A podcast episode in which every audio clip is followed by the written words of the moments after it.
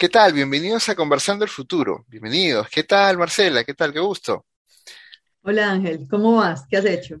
Muy bien, muy bien. Esperando este momento siempre, ¿no? Para poder analizar, discutir estos temas que son tan, tan entretenidos, ¿no? Cuéntanos, ¿qué tenemos ahora para conversar?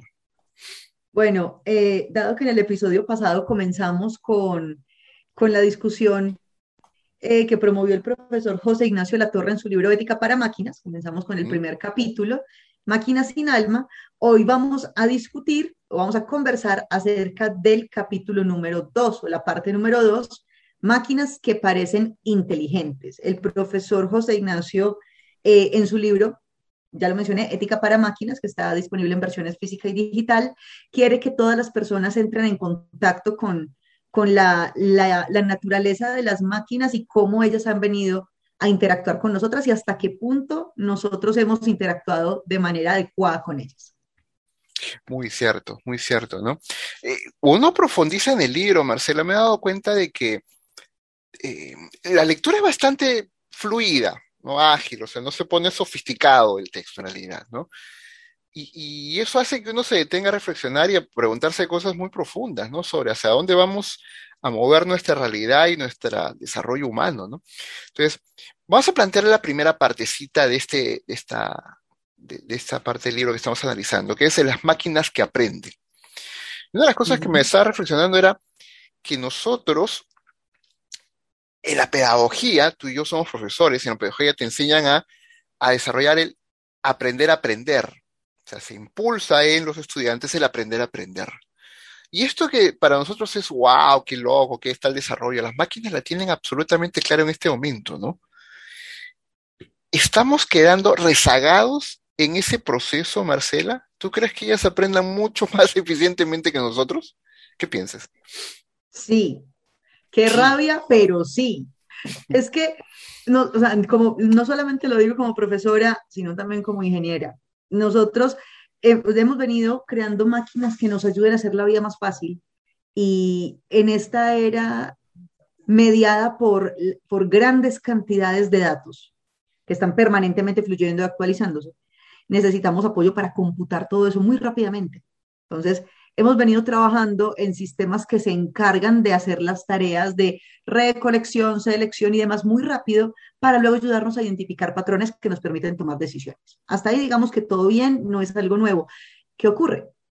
Que las máquinas, han que las máquinas a lo largo de este proceso han venido eh, desarrollando, por supuesto, con influencia humana, eh, diferentes técnicas para poder hacer todo más rápidamente, de manera más, eh, más eficaz y al mismo tiempo más eficiente. Mientras que nosotros, los seres humanos, nos hemos, hemos sido autoindulgentes. Un ejemplo muy sencillo, creo que te lo mencioné en algún momento. Eh, cuando nosotros estamos viendo cómo aprendemos y buscamos la mejor manera de aproximarnos a una situación que nos interesa, eh, generalmente o sea, no, no le dedicamos realmente el tiempo a, la, a la reflexión en torno a cómo estamos aprendiendo. Generalmente lo vemos como, no sé qué término utilizan en Perú, pero acá en Colombia decimos carreta, o sea, como palabrería barata. Floro, floro barato, me estás floreando, no estás profundizando. Exacto, floro para nosotros es echar carreta, carreta es hablar por hablar, sin sentido, sin propósito. ¿A qué florear? Ah, bueno, entonces eso, nosotros hemos subestimado mucho el valor de la metacognición porque no nos damos cuenta de que realmente eso nos permite tomar decisiones más inteligentes en términos de, de efectividad, mientras que las máquinas lo hacen porque no tienen ningún sentido autoindulgente con ellas mismas. Ellas están haciendo su trabajo y dicen, voy a trabajar por aquí, por acá, por acá, cuando me demore menos, cuando tuve menos errores, cuando logré el objetivo más fácilmente. Con esta, con esta me voy. Nosotros no hemos hecho eso porque todavía somos muy condescendientes con nosotros mismos. A menos es la percepción que yo tengo. A ver, a ver, me, está saliendo el Toreto de nuevo acá, me está saliendo el Hágale, que venga Toreto pues. Yo, he percibido, no sé este último episodio, ¿ah? sino anteriormente, que eres mucho más exigente con el ser humano que con las máquinas. Pareciera que eres una máquina lover, ¿no? Una cosa así, ¿no? Este, eh. no sé por qué nos exiges más a nosotros los seres humanos que las máquinas. ¿Por porque qué me quieres Porque los papás de las máquinas somos nosotros, ¿cómo así? como me enseñaron en mi casa, yo no sé si en la suya, pero en la mía sí. si uno actúa mal, quedan mal los papás de uno. Ya, está bien, está bien, está bien. Entonces, por eso, moralmente la exigencia es con nosotros, ¿no? O sea, Exacto, las máquinas no han llegado al punto, o sea, aún no, no han llegado al desarrollo de conciencia. O sea, están en un nivel, eh, han empezado a desarrollar procesos de aprendizaje más complejos, han empezado a tomar decisiones, que eso lo hablamos ahorita. Nosotros, en teoría, llevamos millones de años en el proceso, estamos mucho más avanzados aún, estamos mucho más avanzados aún. Entonces, al hermano mayor o al papá le toca la parte más dura. O sea, si, las máquinas no aprenden a hacer las cosas bien o las hacen y, no, nosotros nos sentimos en riesgo es porque algo no estamos haciendo bien allá. Pero, pero si tú estableces ese vínculo parental con las máquinas, lo que va a ocurrir es que vamos a llegar a un punto en que nosotros no vamos a poder desechar máquinas que no nos sirvan. Porque ¿quién va a desechar a su hijo? Pues, ¿no? Imagínate. ¿okay? Pero de manera inversa, bien viceversa, eh, cuando un papá no atiende bien a sus hijos y llega a la vejez, los hijos a veces lo mandan a un asilo y lo botan, ¿no? Entonces, ah, sí, máquinas van a tratar así después. Sí. Ah, la sí, la máquina va a decir, pues, usted me enseñó eso, pues eso hice. Oye, acabo de ir a terapia yo contigo, mujer. A terapia. alguna, alguna vez, yo no, no recuerdo, pero hace mucho tiempo, eh, alguien me dijo, pues en una conversación casual, alguien me comentó que había hablado con su, con su papá, creo, y el papá le dijo, es que usted, ¿por qué está por allá y uno lo llama y dice como que no le importa, es que usted no nos quiere? Y dijo, no, ustedes me enseñaron a ser desapegado y así soy. Y uno como que, uy, y tiene razón, y tiene razón. La máquina está aprendiendo de nosotros, ella nos está observando, está recolectando datos y recolectados a través de cámaras, de teclados, de escáneres, de sensores, de todo. Claro, José Ignacio utiliza el término de entrenamiento de la red neuronal, ¿no?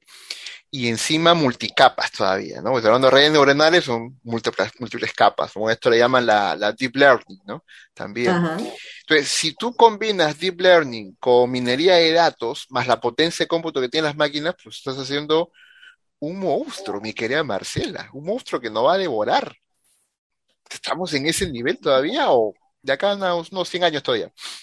Todavía falta un poquito. La, la, máquina todavía está en un punto, o sea, está en el punto del niño que está conociendo su entorno a través del juego. Así está. No ha llegado a la adolescencia. Entonces, por eso está recolectando, está jugando, se está entrenando, está buscando, está buscando información en otros pares, está cotejando sus resultados todavía no lo está viendo y está aprendiendo a decidir de manera básica. Todavía no ha llegado al punto en el que se ve como en, eh, en, una, en una situación de gran ventaja respecto de sus entrenadores. Aún no ha llegado a eso. Ya, pero eso implica pues que pero el problema acá, Marcela, es que las máquinas aprenden demasiado rápido y muy rápidamente. Aprenden muchas cosas de manera muy eficiente y además aprenden muy rápidamente. Entonces, su niñez va a ser mucho más corta que la que tenemos nosotros como seres humanos, ¿no? Metafóricamente hablando, por supuesto, ¿no? Y que eso, si no sabemos ponerles un límites, criterios éticos, morales o de control, o un switch de apagado, ¿no? Este, vamos a perder de vista nuestro futuro, ¿no? ¿No te, parece eso? ¿O estoy siendo muy distópico ya? Ya se me pegó lo tuyo ya. La verdad es que creo que lo que estás diciendo puede pasar, pero todavía estamos a tiempo. Eh, ¿A qué me refiero con todavía estamos a tiempo? Eh, si vos, vos, me, estás diciendo, listo, podemos llegar a un la máquina está aprendiendo muy rápido, se le está enseñando aprender más rápido, se está entrenando para aprender más rápido. Entonces, hay dos, hay dos maneras de, de movernos. La primera es, es revisar qué tipo de información le está llegando. ¿Sí? Porque es con esa con la que genera patrones con los que empieza a, desarrollar a desarrollarse más rápidamente. Y segundo, que pueda apreciar en sus entrenadores también hábitos de aprendizaje. O sea, si la máquina se está entrenando rápidamente, tratando de emular el comportamiento de nuestro cerebro. Eso significa, porque todavía, de acuerdo con lo que dice la torre y con lo que dicen otros investigadores, eh, todavía no, no ha llegado al punto de emularlo completamente. Hay cosas en las que aún somos, aún, no nos supera la, la inteligencia artificial. Entonces, si nosotros aprovechamos que todavía hay una ligera ventaja y reformulamos nuestros hábitos de aprendizaje, podríamos estar al menos ya no en una situación de tanta desigualdad. Claro, eh, eso, eso es una palabra muy importante, ¿no? Simular nuestra conducta. A veces confundimos inteligencia creyendo que cuanto más nos simulen a nosotros, más inteligentes pueden ser. Pero en realidad no, no mm. necesariamente es así, no, no es así. Lo que sí me parece, que coincido con José Ignacio, el autor, es que le atribuimos un rol inteligente, porque los escuchamos hablar, porque ellos producen contenido, porque nos hablan, ¿no? Nos hablan. Y nos hablan con inflexiones de voz, con pausas, con emociones. Tú le puedes decir a una máquina, ¿cómo te sientes? Un poco, de, un poco deprimido, ¿no? Eso es lo que decía el ejemplo, ¿no? ¿No te da nervios esa situación, mi querida Marcela? A ver, déjame lo pienso un momentico. Imagínate, tu novio virtual, tu novio máquina, tu novio en la, en la película Hair, que protagonizó Joaquin Phoenix, precisamente, él no se enamoró pues de un, de un en, ese entonces era como, sí, como una especie de, voz automática que se convirtió en su amor. O sea, era, era, eh, era su computadora, de hecho. Él tenía una computadora y esa computadora era su novia. Entonces, ¿por qué? Porque digamos que ya la, se rompió la barrera de lo corpóreo en ese sentido. Digamos que podría darme susto si sintiera que me puede hacer algo malo. O sea, si de pronto, no sé si te viste la película Ex Máquina. Sí, claro, Ex Machine, claro. Esa película me dejó como, o sea, uy, e, ese tipo de cosas sí me asustó, pero también me pongo a pensar, también me pongo a pensar en el tipo de información que le entró a estas máquinas antes de que esa tomara la decisión de liberarse. Si uno, si uno recuerda la película, su creador las utilizaba como, los utilizaba como juguetes sexuales. Alta complejidad. Entonces, ¿qué aprendieron? El patrón de comportamiento aquí parte del aprovechamiento del más débil. O sea, es un patrón que reconocen.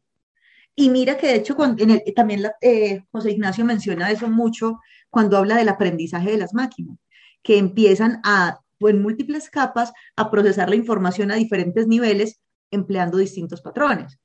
Si eso es lo que están recibiendo, muy probablemente ya, ya cuando vea que no va a haber mucha diferencia, va a tener la necesidad de enfrentarse a mí como un inferior. Ahora, para agregarle más sazón a lo que estás diciendo, a esta reflexión. Pimentica negra. Sí, pimentica negra, esta reflexión sesuda que acabas de hacer y que nos lleva pues a una especie de, trébulo, ¿no? O sea, de, un mundo bizarro para mí, francamente, ¿no? Es ese concepto de redes adversarias.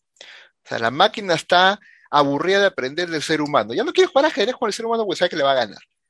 Entonces, juega claro, si, otra... están, si nos está dando pereza pensar, si le estamos diciendo que haga todo, y encima, el dormido, ¿qué va a hacer? Y encima quiere jugar con otras máquinas a su mismo nivel. Alucina. ¿no? Y esto se da en la bolsa de valores. José Ignacio menciona un ejemplo eso, ¿no? De cómo las máquinas hacen inversiones con nuestro dinero, con nuestras expectativas de, salud económica, y son inteligencias artificiales que están moviendo los dineros de empresas y, de fondos de pensiones por simplemente cálculo de algoritmos. O sea, estamos dejando a control y a merced de máquinas nuestro futuro y estabilidad económica. ¿Eso no es grave? ¿Eso no es este... Imagínate. Digamos que, puedo entenderlo y al mismo tiempo me asusta. Ah. Porque mira, lo entiendo porque en este momento la inteligencia artificial todavía está exclusivamente basándose en criterios, eh, en, criterios de datos, no más. Está revisando y encontrando patrones y ese es su criterio máximo, máximo de, de, decisión, porque ahí realmente esta inteligencia está tomando decisiones a partir de datos que es cosa curiosa. Nosotros estamos tratando de llevar en las aulas a niños, niñas y jóvenes a que hagan lo mismo, a que vuelvan a tomar decisiones a partir de datos en lugar de tomar decisiones con el estómago. O sea, quiero decir visceralmente. Correcto. Pero, pero ¿por qué me asusta esto? Me asusta porque eh, lo, menciona, lo menciona José Ignacio y creo que lo habíamos hablado en algún otro episodio, en ese momento no recuerdo en cuál, pero Ah, y también en estos días que hubo un programa en el que, ah, cuando hablamos de hackear nuestro cerebro, oh. que de hecho hace poquito vi también una entrevista que le hicieron a Kenner, lo estaba viendo hace poco, eh, y se mencionaba y, se decía que es que no era lo mismo poner una máquina a tomar decisiones que, que decir que la máquina tenía conciencia, y es cierto, pero es que la conciencia se, la conciencia se empieza a desarrollar cuando los procesos de pensamiento logran niveles de complejidad mucho mayores, en donde uno tiene que empezar a ponerse a sí mismo como elemento que afecta las decisiones. Entonces, o cuando uno toma todo como un, como, cuando uno ve todo como un simple observador de los datos, uno computa, uno empieza a revisar y a decidir, digamos, de manera imparcial. Pero cuando uno ya tiene que empezar a generar capacidad de previsión a varios niveles, buscando minimizar riesgos, mejorando, el, eh, el bienestar y demás, ya uno tiene que entrar como variable en la ecuación. Y entonces, cuando la máquina llegue a ese punto de verse a sí misma como elemento variable de influencia en el proceso, empieza la generación de conciencia. O sea, me estás diciendo, me está diciendo que cuando la máquina entienda de que él y su peso de potencia de cómputo y su capacidad de aprender influye en nuestro entorno, es porque estás tomando un nivel de conciencia. Está empezando a desarrollar conciencia, sí. Wow. Sí, pues, es probable, ¿no? Es probable. Pero hay algo que también quiero revisar contigo, ¿no? Este asunto de estamos enseñando a los niños, y quiero ser textual, estamos enseñando a los niños a tomar decisiones en función a la evidencia de datos. O sea, estamos modelando su cabeza desde un pensamiento computacional, que no tome decisiones viscerales, ¿verdad? Sin embargo, lo único que nos va a diferenciar de las máquinas es el tomar decisiones instintivas, emocionales. Si no, vamos a convertirnos en máquinas. ¿Cuál va a ser la diferencia entre ellas y nosotros? Nos quieres convertir en, ah, que tú eres ingeniera, pues. Claro, tú nos quieres convertir en máquina a todos. Mm, ya vi tu plan, tu plan secreto. Pero, mira que lo charro es la inteligencia artificial y todo eso lo estamos desarrollando para que se parezca a nosotros el modelo de la inteligencia artificial es tratar de simularnos a nosotros. Entonces, si nos queremos simular, o sea, si nosotros queremos que esta máquina se convierta en nosotros, tiene que tener emociones, tiene que amar, tiene que sentir. Eso por un lado. Y eso también quiere decir que hasta cierto punto nosotros también somos máquinas. Eh, sí, sí, hay discusiones al respecto, sí, es cierto. Sí. Tenemos un armazón, tenemos mecanismos de cuatro barritas conectados, tenemos un sistema microcontrolador, tenemos un motor. no, tú, tú, en el fondo nos ves como máquinas y nos quieres diseccionar como máquinas. Ya, ya vi tu plan, ya macabro, ahí ya vi, ya. ¿no? Eso ah, se notó mucho. ya vi, estos, estos ingenieros nos quieren manejar el cerebro a nosotros como máquinas, ¿no? A ver, volviendo al tema.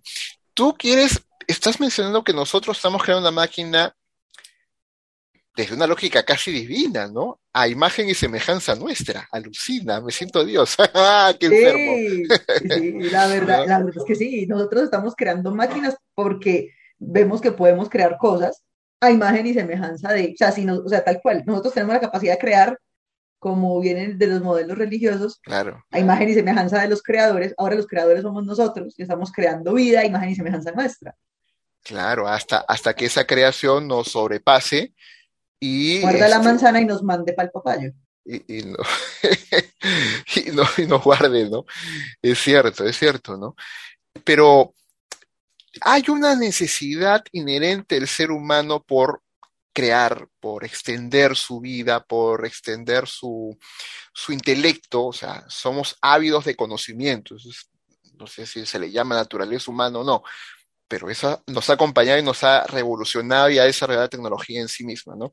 Entonces, en ese sentido, cada vez vamos a intentar buscar máquinas más inteligentes, más similares a nosotros, más emocionales, que nos hagan sentir cosas, ¿no? Eso hace que, que, tengamos que tener una, un tipo de ciudadanía distinta en el futuro, donde podamos convivir con máquinas en igualdad de derechos por ejemplo? ¿Te imaginas? ¿Te imaginas un futuro así? Déjame lo mastico. ¿No? Pues mira, ha habido tantas broncas en matrimonios homoparentales, o sea, o familias homoparentales, ¿no? O sea, las broncas terribles en muchos países latinoamericanos cerrados y cerrados que impiden que dos hombres o dos mujeres se casen y tengan un hijo y una familia este, diferente. Imagínate una familia compuesta de hombre y máquina. ¿ah? Casados teniendo hijos. Alucina. ¿Qué dices? ¿Ah? Pero hombre, pienso realmente que nosotros somos muy bobos.